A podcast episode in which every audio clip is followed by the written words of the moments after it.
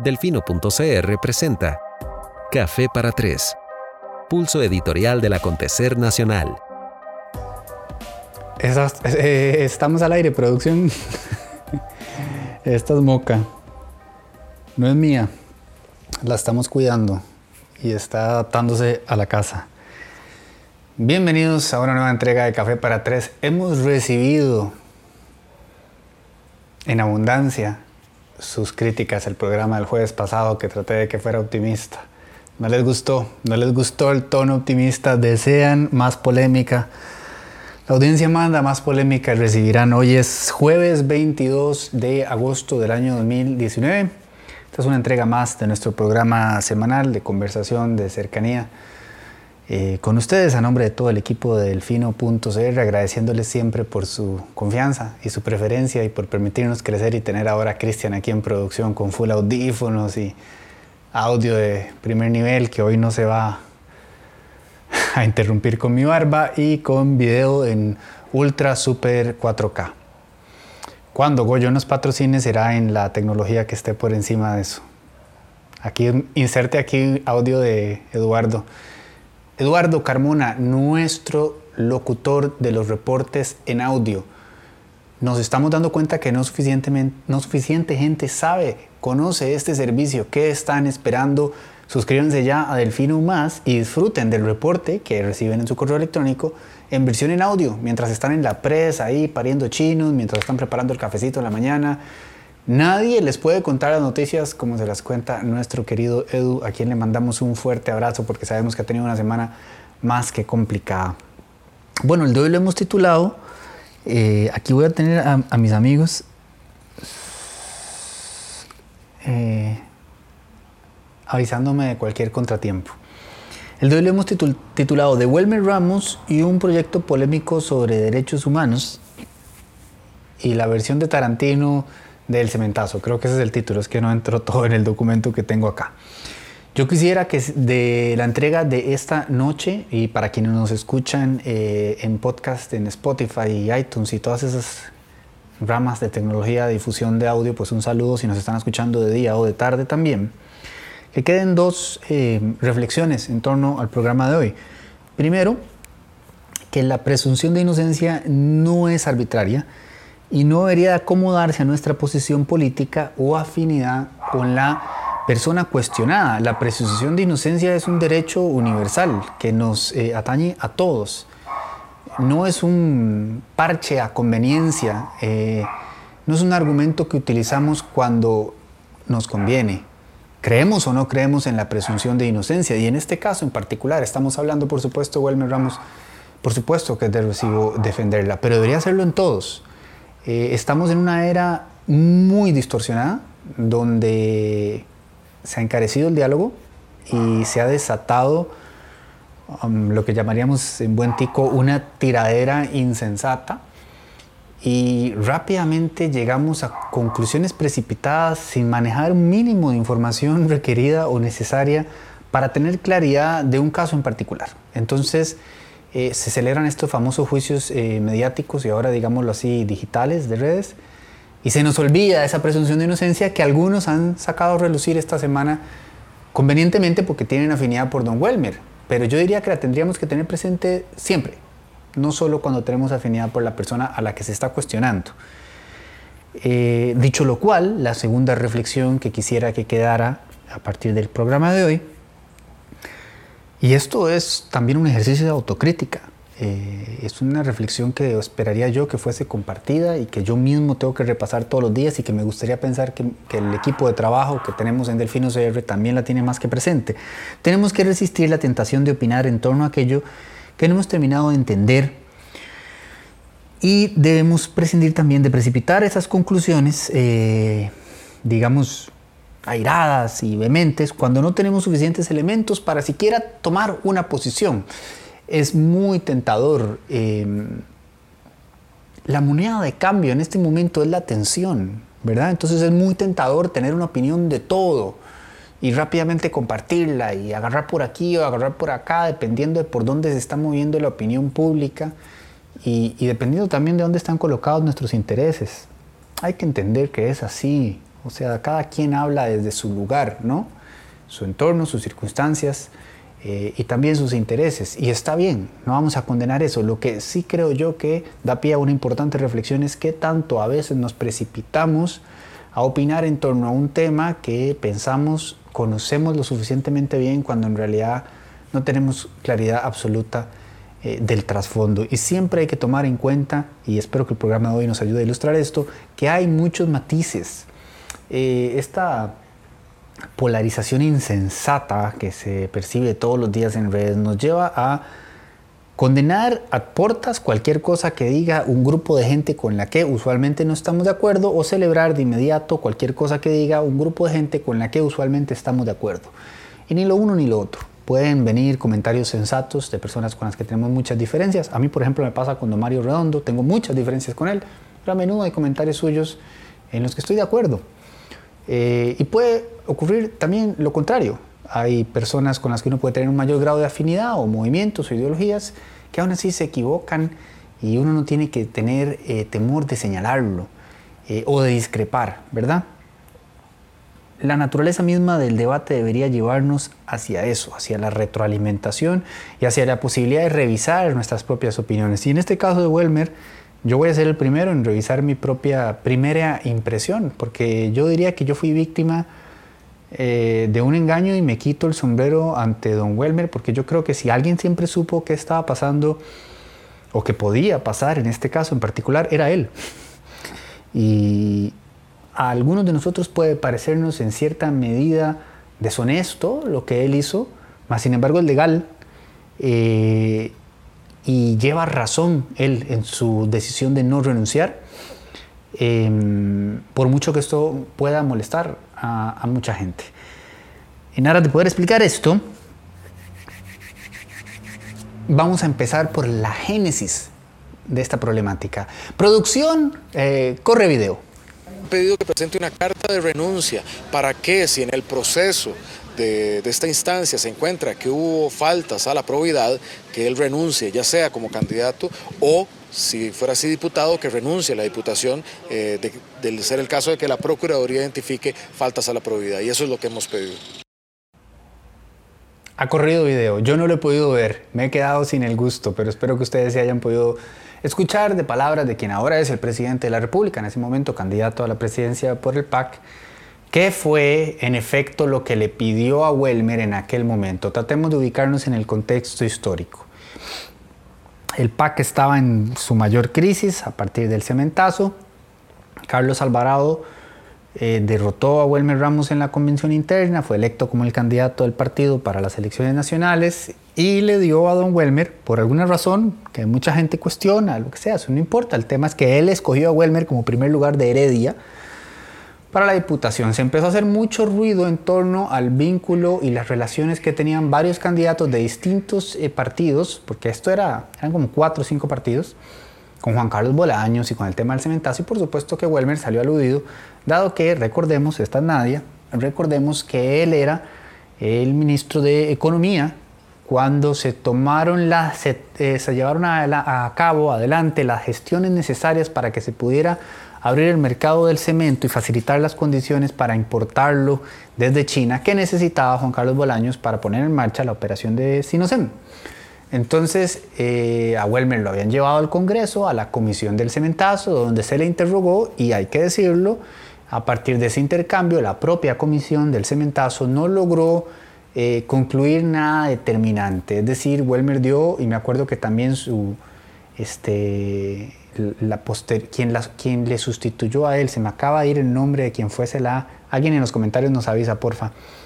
Eh, la ministra de Economía después de Don Welmer, quien fue su viceministra en el momento en que se sacó adelante este proyecto, eh, una mujer que a mí me parece destacadísima y, que dio una explicación formidable en torno a las razones por las cuales se le dio luz verde a estos cambios normativos que permitieron abrir el mercado, con los cuales la mayoría de los costarricenses, hay que repetirlo, están de acuerdo. Y durante muchos años, muchos partidos políticos los pidieron. O sea, eso no se puede olvidar. Por eso me refiero siempre al contexto y a los matices.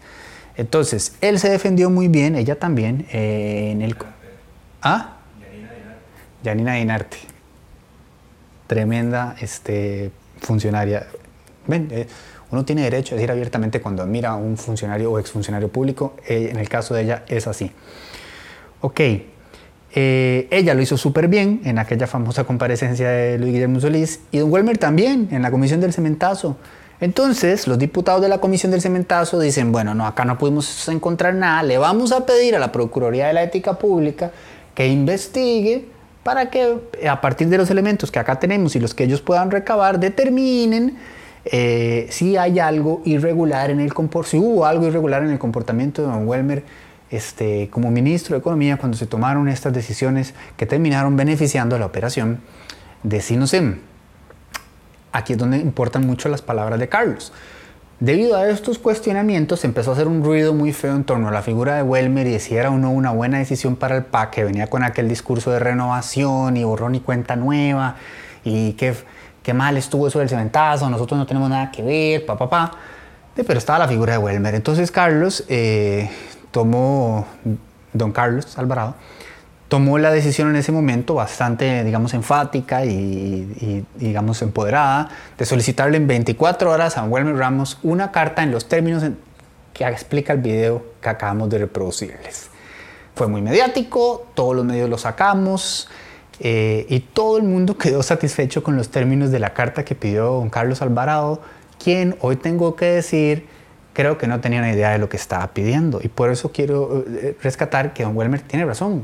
Yo creo que don Welmer simple y sencillamente fue más listo que todos, empezando, fue más listo que el actual presidente de la República, porque le solicitó que renunciara a la diputación en caso de que la Procuraduría de la Ética Pública lograra determinar que le había faltado el deber de la probidad. Eso no podía pasar. Y yo creo que Welmer lo sabía.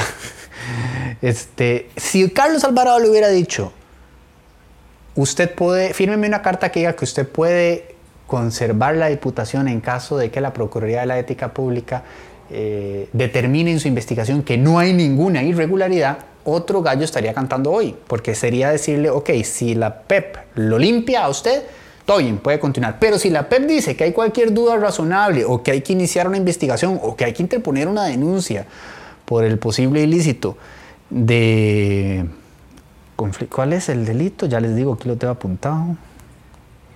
Ay, mi hijos.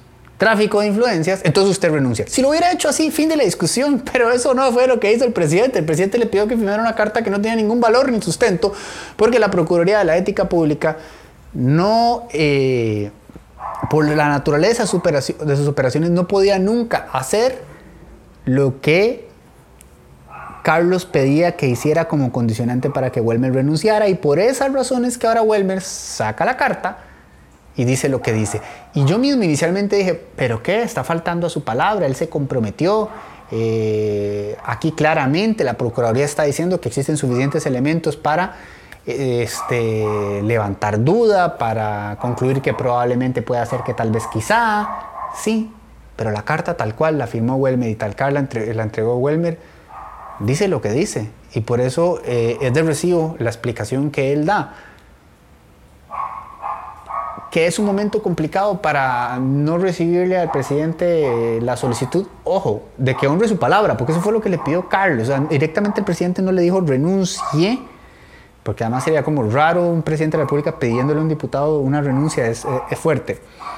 Eh, pero sí le dijo que honrara su palabra, o sea, dio a entender que no la estaba honrando.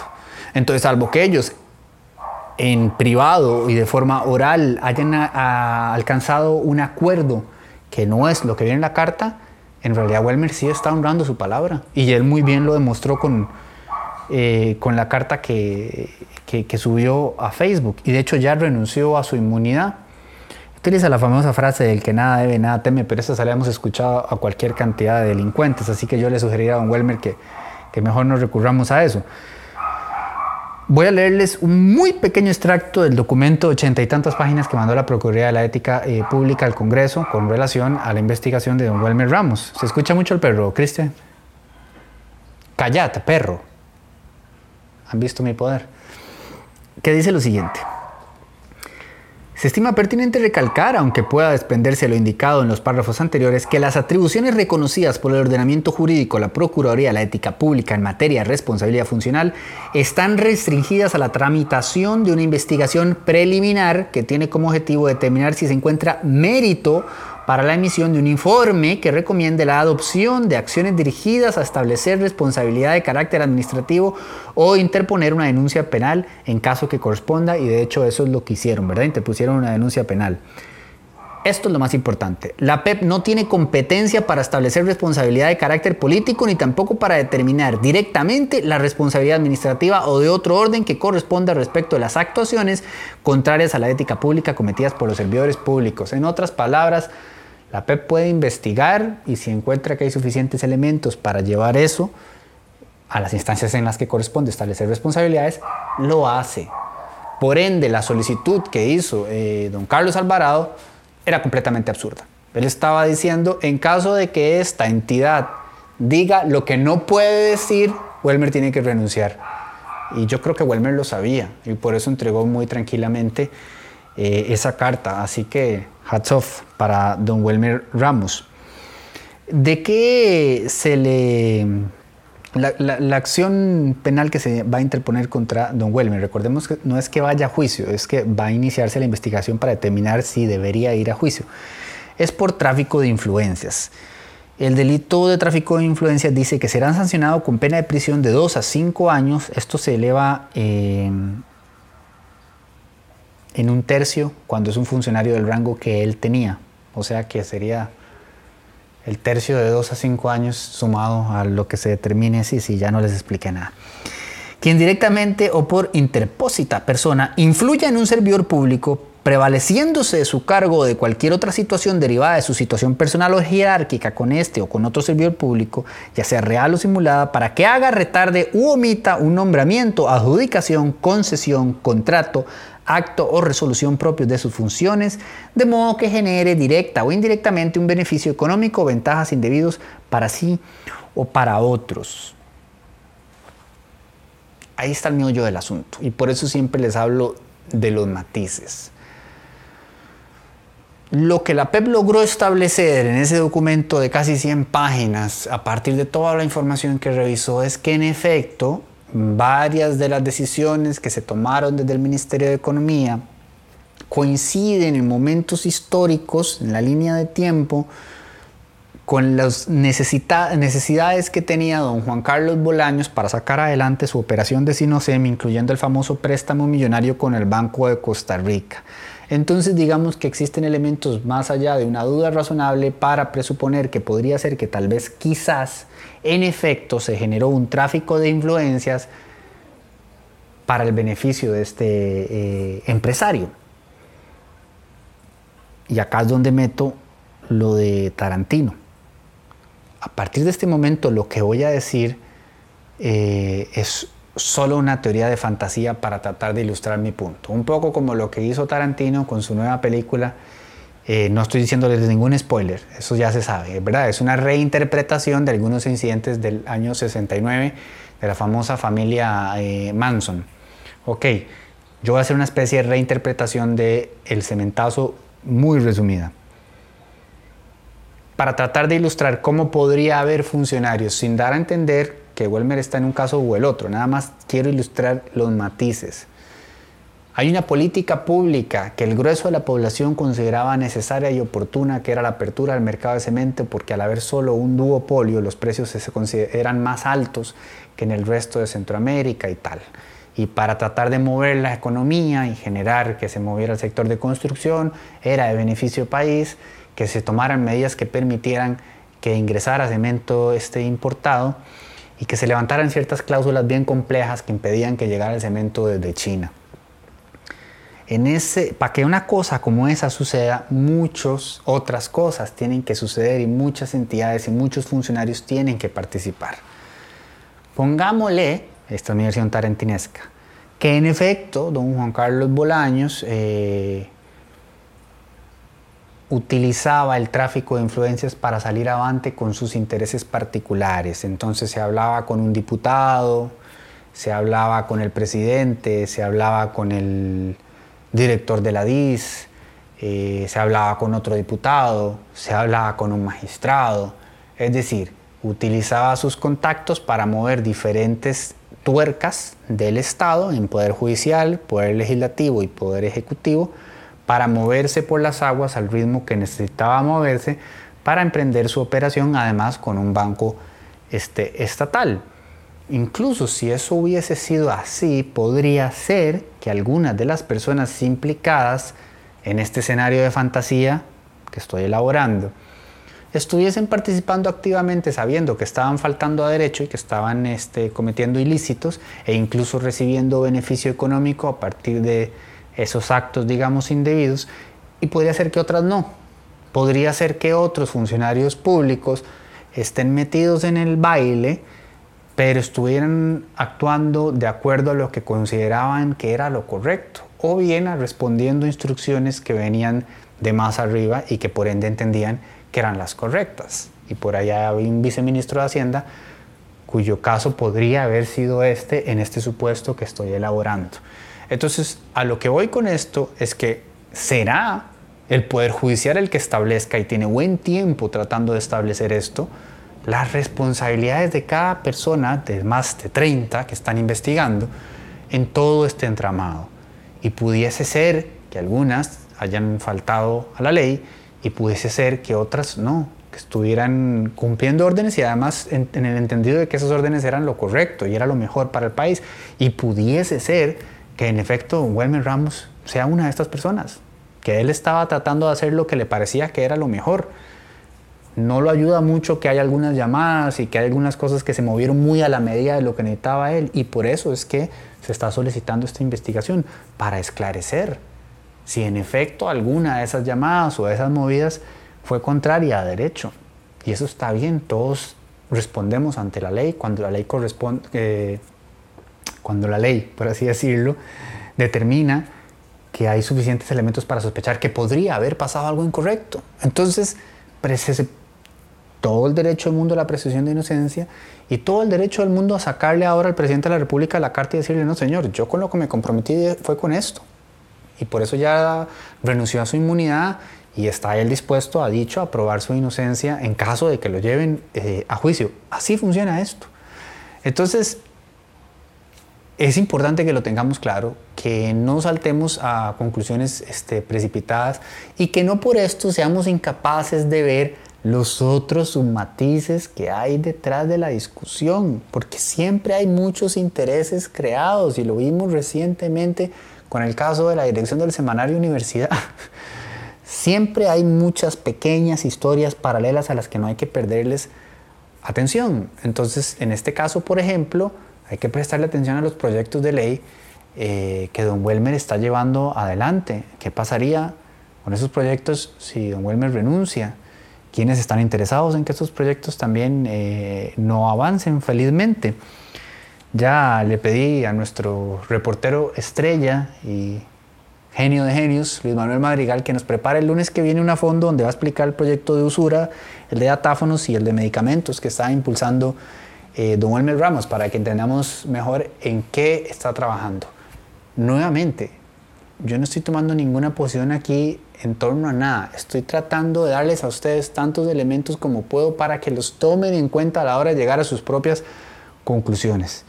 Todos esos matices están ahí y deben eh, de ser valorados con propiedad. Eso sí, donde sí tomo posición es en decir, Don Walmer tiene razón. No me gusta, no me gusta. Me pareció una movida bastante shady la de esa carta. Me parece incluso deshonesta, pero no es ilegal él firmó lo que Carlos Alvarado le pidió que firmara. ¿Qué pasa?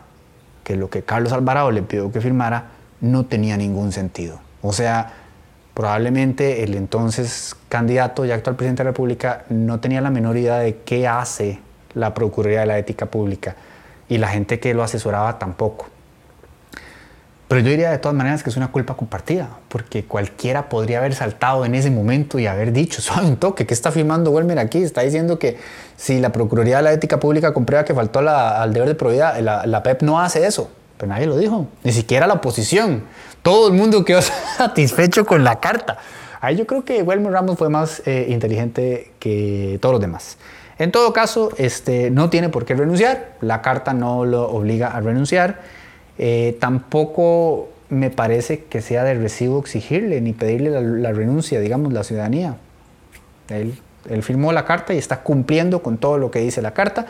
Y el tema de si eso llega o no a juicio y si él enfrenta al juicio y demuestra su inocencia, será entonces aparte.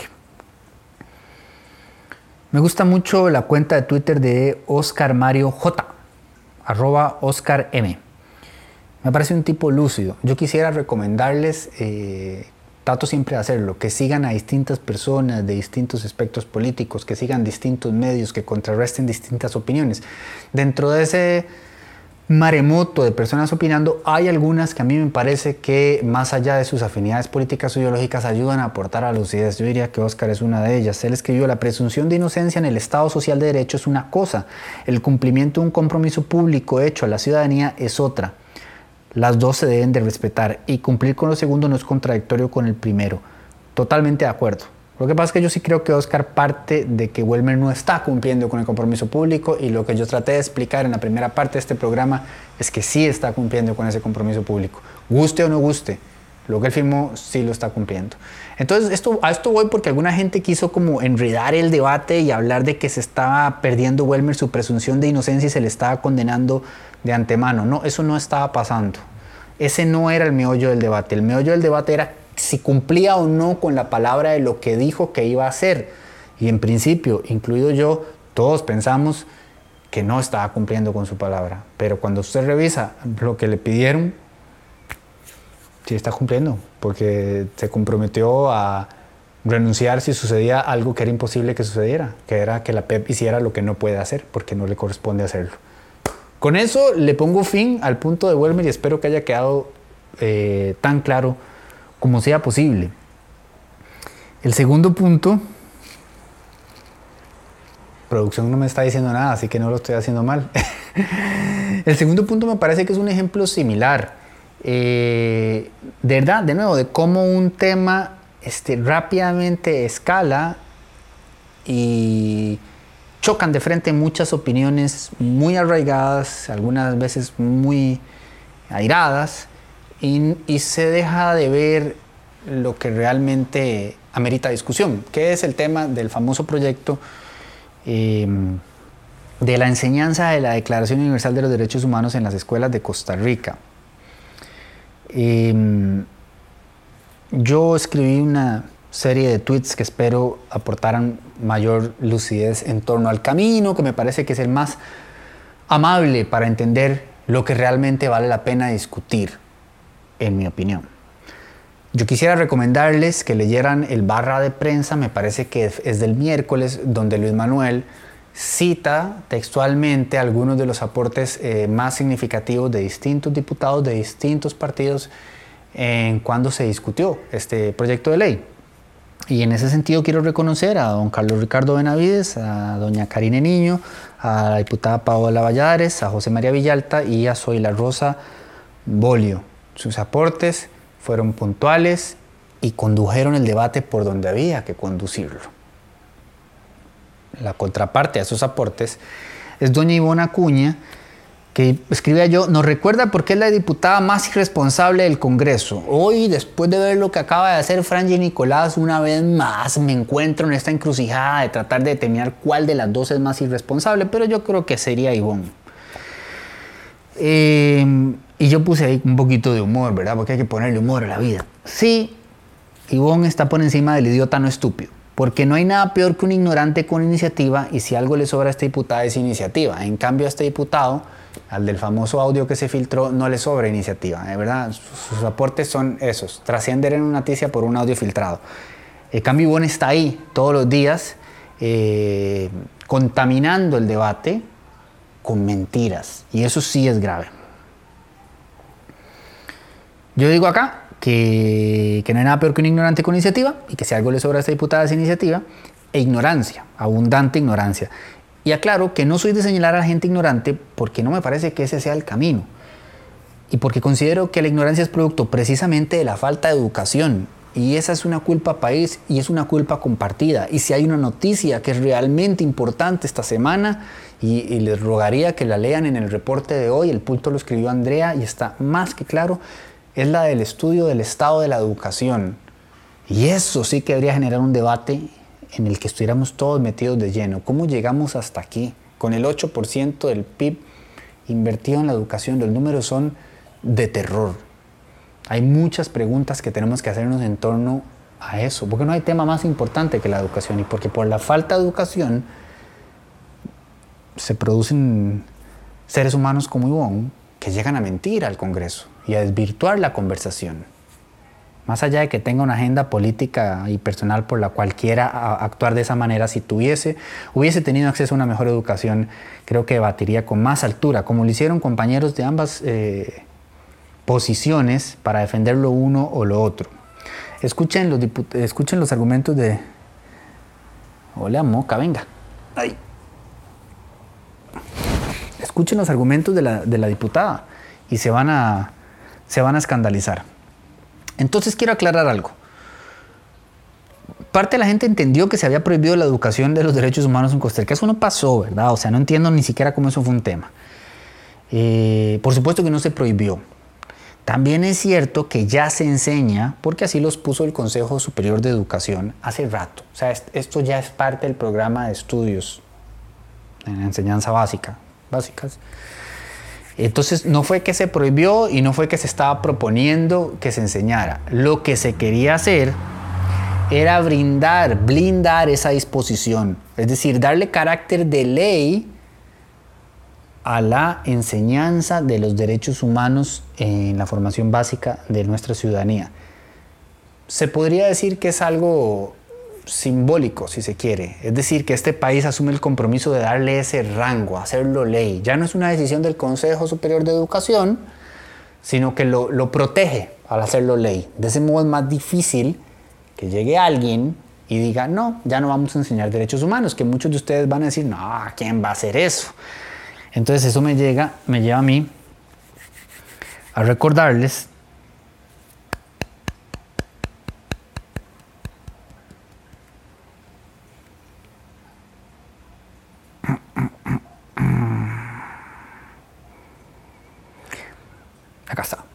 Recuerden quién estuvo a punto de convertirse en ministra de Educación y cuáles son sus ideas. ¿Se acuerdan de esa señora?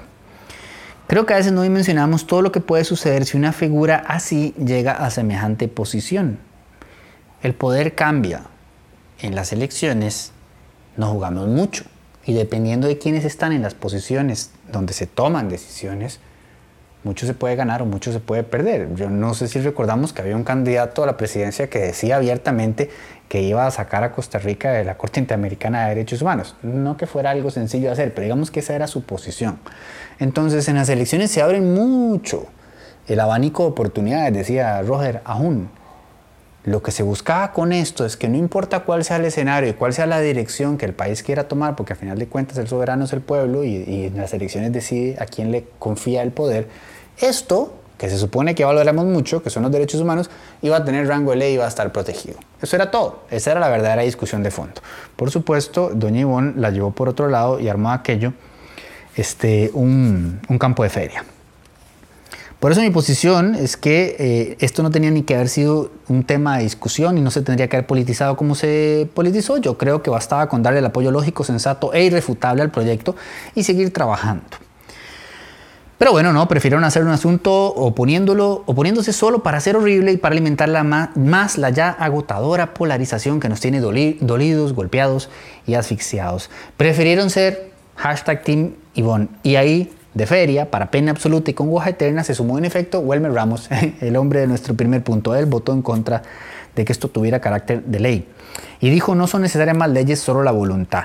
Y ahí yo sí le diría a don Welmer, eh, no hablemos paja solo la voluntad. La voluntad de los diputados es lo que nos han vendido para el enganche médico, las cooperativas, este, no sé cuántas cosas más que nos han dicho que tranquilos, que no van a estar en la ley, pero que ellos se comprometen a que no, eso no existe. Eso de la voluntad no es lo mismo que la ley. Entonces, e, el no hacen falta leyes, ¿verdad? Es que recurrimos a cuánta cosa. Hoy, hoy Walter Muñoz impresentable totalmente. En Costa Rica Noticias en la mañana estuvo debatiendo con Larisa Arroyo y, con un desconocimiento y con una labia tan mal sustentada y mal alimentada.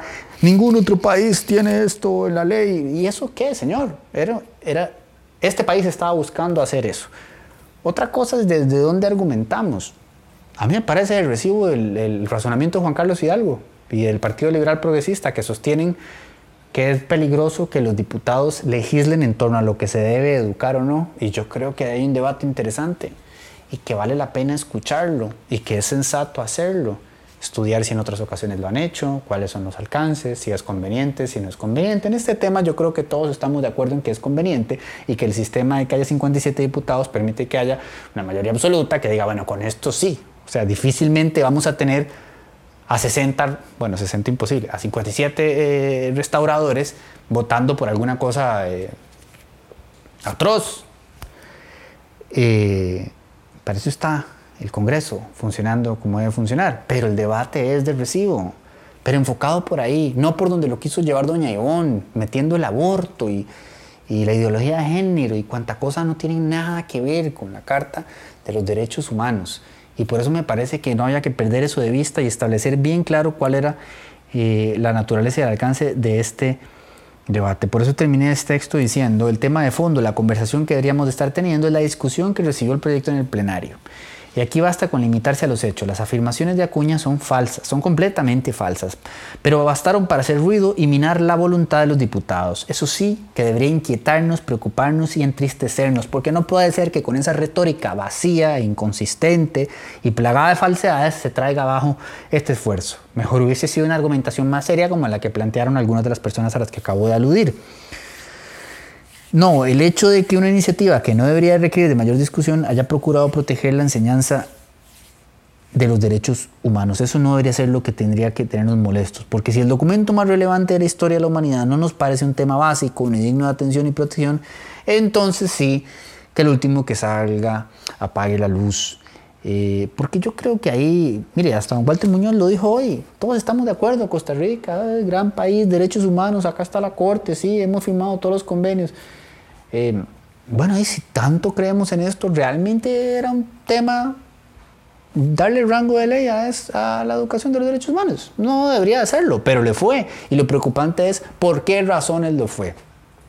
Hay que llamar a cuentas al poder, porque el poder toma las decisiones. Y cuando tenemos la educación en el estado precario en el que está actualmente, y les insisto, repasen los resultados del informe del estado de la educación, tiene que preocuparnos qué decisiones están tomando las personas que están en el poder con respecto precisamente al futuro de nuestra educación.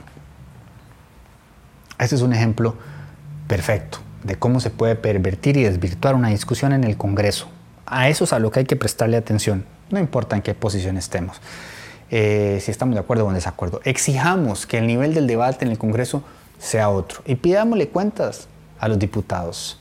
Está todo bien, vea, doña Zoila defiende que tengamos todos 65 armas y quizás yo no estoy de acuerdo con ella, pero que lo defienda bien, que sus argumentos sean sólidos en ese y cualquier otro tema, no que se desvirtúe la conversación con datos falsos, con hechos irreales o con retórica este, vacía, plagada de falacias y falsedades para confundir y embarrear más la cancha. El país en este momento está muy jodido y muy enredado y por eso digo, dentro de los matices que había que mencionar en el caso de Welmer, qué incómodo momento este, ¿no? Porque está tan desprestigiado Carlos Alvarado